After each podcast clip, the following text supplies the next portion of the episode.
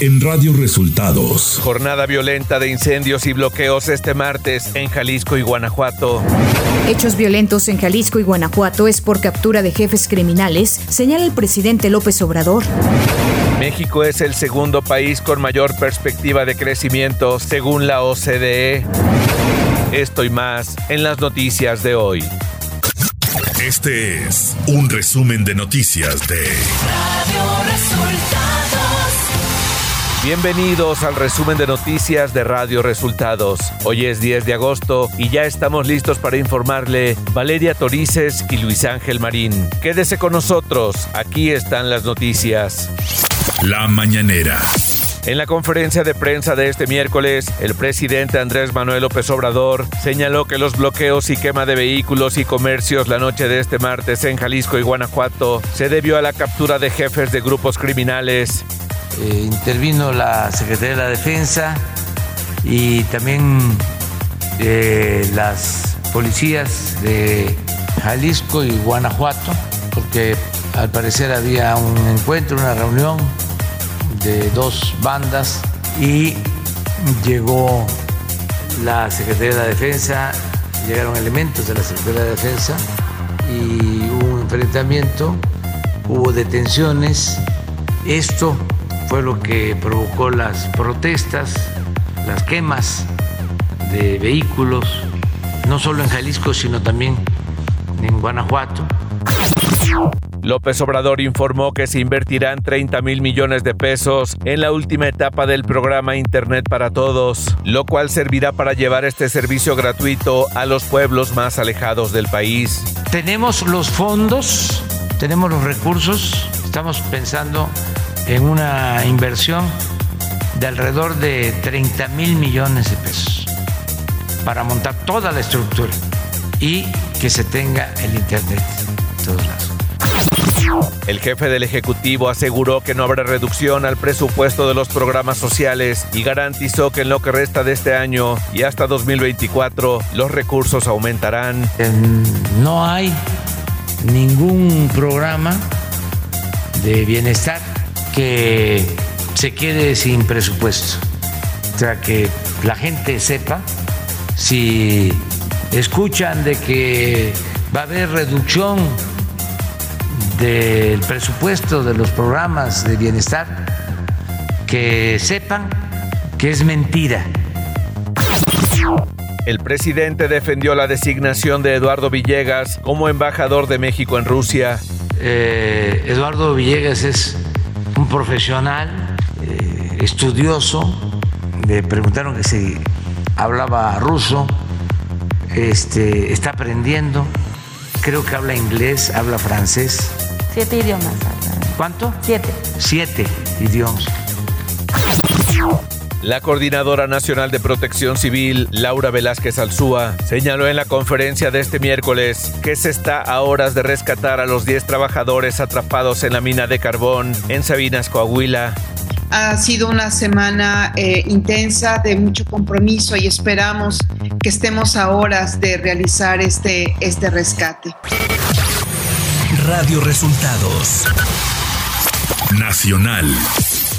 El juez Adrián Fernando Novelo Pérez, del primer distrito del estado de Yucatán, negó la última suspensión definitiva que frenaba la construcción del tramo 5 del tren Maya. A través de la lista de acuerdos del Consejo de la Judicatura Federal, el juez negó la petición hecha por una asociación, así como a una persona. Las resoluciones ponen fin por el momento a las suspensiones que concedió desde el pasado mes de abril y que mantenían paradas las obras de construcción del proyecto considerado por el gobierno federal como seguridad nacional. La presidenta del Senado, la morenista Olga Sánchez Cordero, se pronunció por ser reelecta en 2024 para la Cámara Alta. A través de un video en sus redes sociales, la ministra señaló que ante la pregunta que le han hecho sobre su futuro político para 2024, responde que quisiera volver a la Cámara Alta, a consolidar al Senado en ese sistema de pesos y contrapesos, tener atribuciones para llamar a cualquier funcionario, gobernador o empresarios a que rindan cuentas. Un juez federal del 16 Distrito en materia administrativa en la Ciudad de México otorgó una suspensión definitiva a favor del presidente del Partido Revolucionario Institucional, Alejandro Alito Moreno, contra la difusión de audios por parte de la gobernadora de Campeche, Laida Sansores. Con esta suspensión, el líder priista obtuvo la protección para que Sansores no pueda realizar más declaraciones, manifestaciones y comentarios en su contra, ni publicar ni difundirlos en redes sociales. El presidente de la Junta de Coordinación Política, Jucopo, en la Cámara de Diputados, Rubén Moreira, pidió a los miembros del partido Movimiento Ciudadano reflexionar sobre unirse a la Alianza Va por México si desean ganar en las elecciones de 2023 y 2024, comentó Moreira en entrevista con diferentes medios de comunicación. Por su parte, el presidente de Acción Nacional, Marco Cortés Mendoza, durante una reunión con representantes de 13 ONGs, convocó a líderes de organización de la sociedad civil a sumarse a los partidos políticos que realmente asumen un rol opositor ante un gobierno, al que calificó como autoritario que persigue y amedrentra a quienes levantan la voz mediante el uso de las instituciones. Economía. De acuerdo a los indicadores principales compuestos de la OCDE, Organización para la Cooperación y Desarrollo Económico, las grandes economías continúan perdiendo impulso en su crecimiento para los próximos seis a nueve meses. En la mayoría de las grandes economías de la OCDE, los indicadores principales compuestos se mantienen por debajo de la tendencia y continúan anticipando una pérdida de impulso de crecimiento. Tal es el caso de Canadá, Reino Unido y Estados Unidos, así como el conjunto de la zona del euro incluidos Francia, Alemania e Italia. En contraste, la economía mexicana, aunque también mostró una desaceleración en el indicador, se ubicó por encima de la tendencia a largo plazo en 101.2 puntos, el segundo más alto después de Irlanda, lo que significa que es el segundo país con mayor perspectiva de crecimiento de los países miembros de la OCDE. Clima.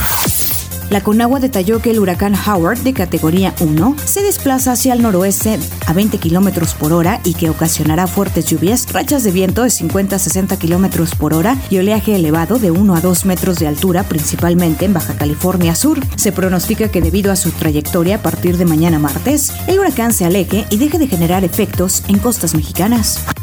Ciudad de México. Un juez de la Ciudad de México concedió una suspensión provisional a Luis Vizcaíno Carmona, exdirector de Jurídico y Gobierno de la anterior delegación Benito Juárez, quien se encuentra preso acusado de enriquecimiento ilícito. Con el amparo, la Fiscalía General de Justicia de la Ciudad de México no podrá utilizar el término cártel inmobiliario en la investigación en su contra y tendrá que difuminar su nombre y rostro del comunicado que difundió en YouTube el pasado 31 de julio.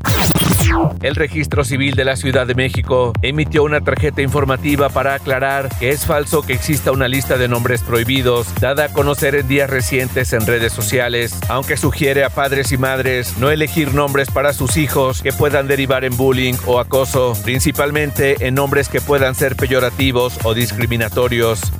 Información de los estados.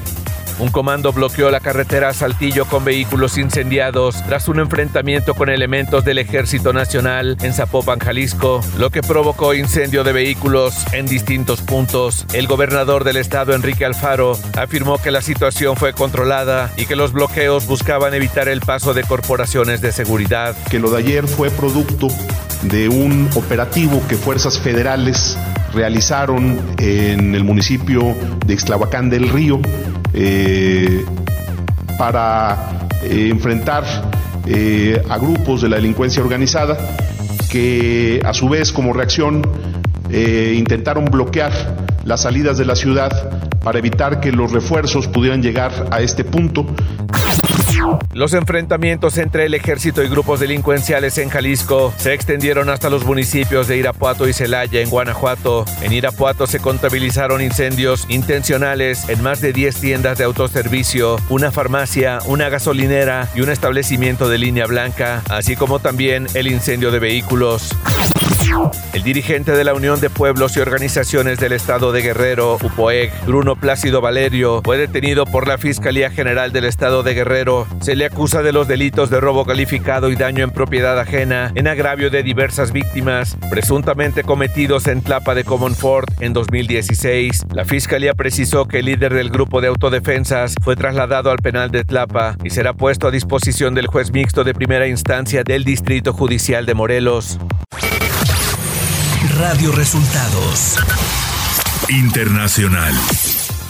Científicos en China reportaron 35 casos en humanos de un nuevo virus de origen animal llamado Langia. Los contagios ocurrieron en las provincias de Shandong y Henan, indicó un estudio publicado en la revista científica de New England Journal of Medicine el pasado 4 de agosto. Los científicos señalan que el nuevo virus es similar al Nipah, uno de los virus más peligrosos del mundo, que no tiene cura y cuya tasa de mortalidad oscila entre el 40 y el 75%. Sin embargo, aclararon que los casos identificados de Langia no fueron mortales ni muy graves.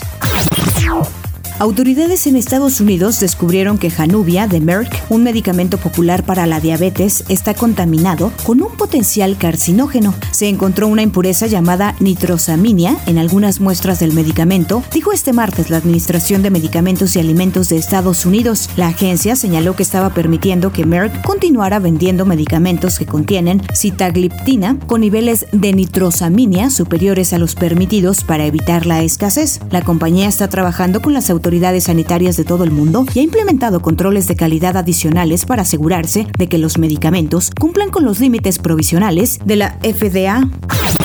El expresidente de Estados Unidos, Donald Trump, indicó que testificaría este miércoles en una investigación de la fiscal general del estado de Nueva York sobre las prácticas empresariales de su familia. El posible testimonio se produce en medio de una oleada de problemas legales para el exmandatario. La fiscal general del estado de Nueva York, Letitia James, está llevando a cabo una investigación civil que examina si The Trump Organization infló los valores inmobiliarios. Trump y dos de sus hijos adultos, Donald Trump Jr. e Ivanka Trump, han aceptado testificar.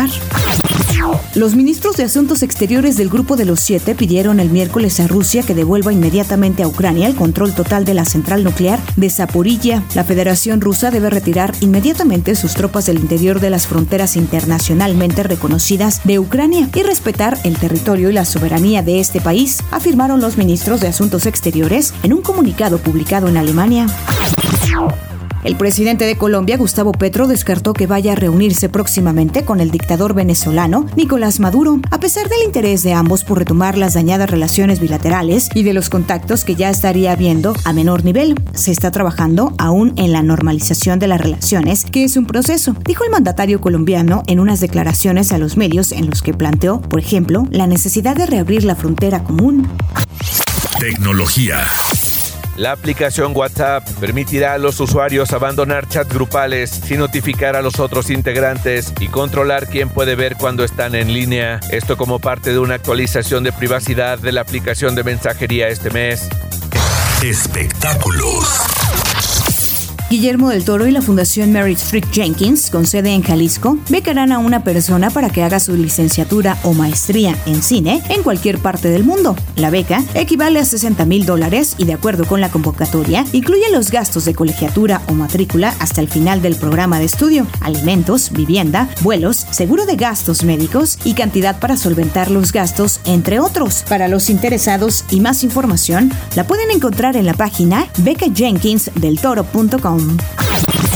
World of Wonder, la productora del exitoso reality show RuPaul's Drag Race, llegará a México. Fue a través de su cuenta oficial de Twitter que la distribuidora oficial de los derechos que ya diversos países han adquirido como España, Canadá, Reino Unido, Tailandia y Holanda, anunció la gran noticia. World of Wonder está buscando a las mejores drag queens de México, llamando a todas las drag queens, los productores de RuPaul's Drag Race quieren saber de ustedes. Recordemos que en México ya se produce el reality show La Más Draga.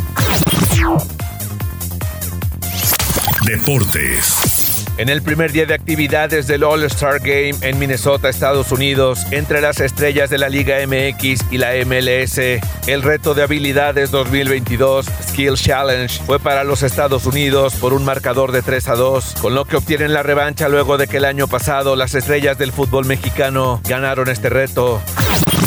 De acuerdo a información del diario Olé de Argentina, el Mundial de Qatar 2022 podría adelantar la fecha de inicio, además de que sería con el partido entre Qatar y Ecuador, que estaba programado para ser el segundo partido posterior a la ceremonia de inauguración, por lo que el primer partido de la Copa del Mundo será el 20 de noviembre, un día antes de lo programado, para mantener la tradición de que el equipo local sea el primero en jugar dentro de la Copa del Mundo. Y hasta aquí las noticias en el resumen de Radio Resultados. Hemos informado para ustedes Valeria Torices y Luis Ángel Marín.